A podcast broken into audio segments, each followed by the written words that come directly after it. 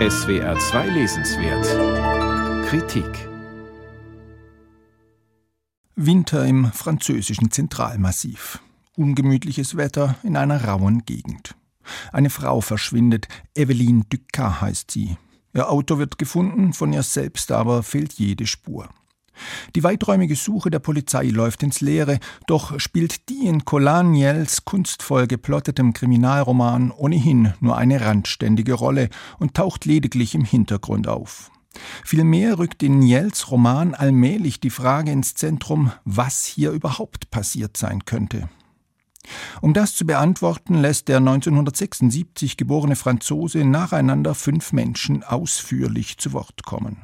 Sie alle waren Teil der Ereignisse und schildern nun ihre Sicht der Dinge.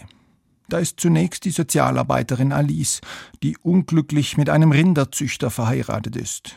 Sie fährt über den Kurs, die karge Hochfläche des Zentralmassivs, schaut bei den oft abgeschieden liegenden Höfen der Schafzüchter und Landwirte vorbei, leistet ihnen etwas Gesellschaft und hilft ihnen mit dem Papierkram. Eines Tages geht sie ein Verhältnis mit dem alleinstehenden Schafzüchter Joseph ein, drängt sich ihm förmlich auf. Alle zwei Wochen fährt sie zu ihm und hofft, dass die Beziehung geheim bleibt. Doch kurz nach dem Verschwinden von Eveline Ducat wird Joseph seltsam. Er will Alice nicht mehr sehen und schon gar nicht auf seinem Hof haben. Er scheucht sie aus der Scheune und ihr dämmert, dass er etwas mit Ducats Verschwinden zu tun haben könnte. Im folgenden Kapitel gibt der Autor Colaniel den Ball an Joseph weiter. Der hat tatsächlich etwas mit dem Verschwinden der Frau zu tun, allerdings auf eine völlig andere Art als gedacht.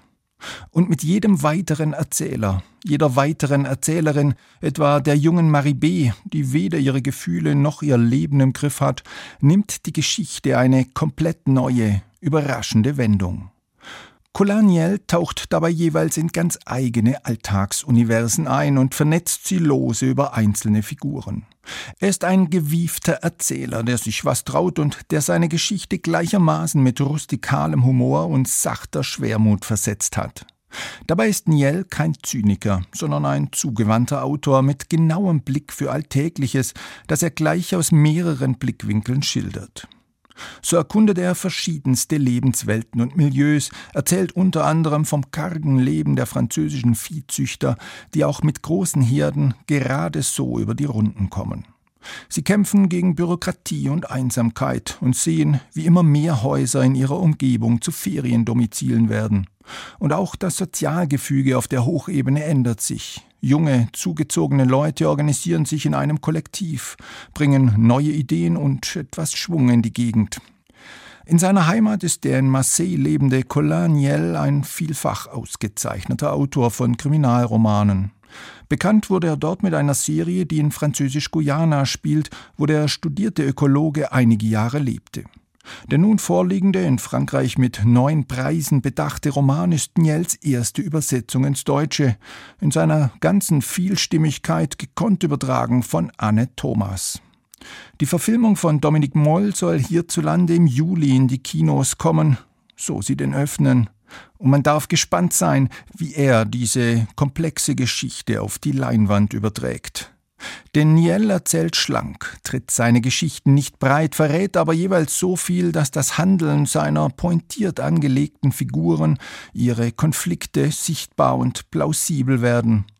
Dabei ist hier nichts, wie es auf den ersten Blick scheint. Treibende Kraft ist die verzweifelte, skurrile, blütentreibende Suche nach Zuneigung und Bestätigung.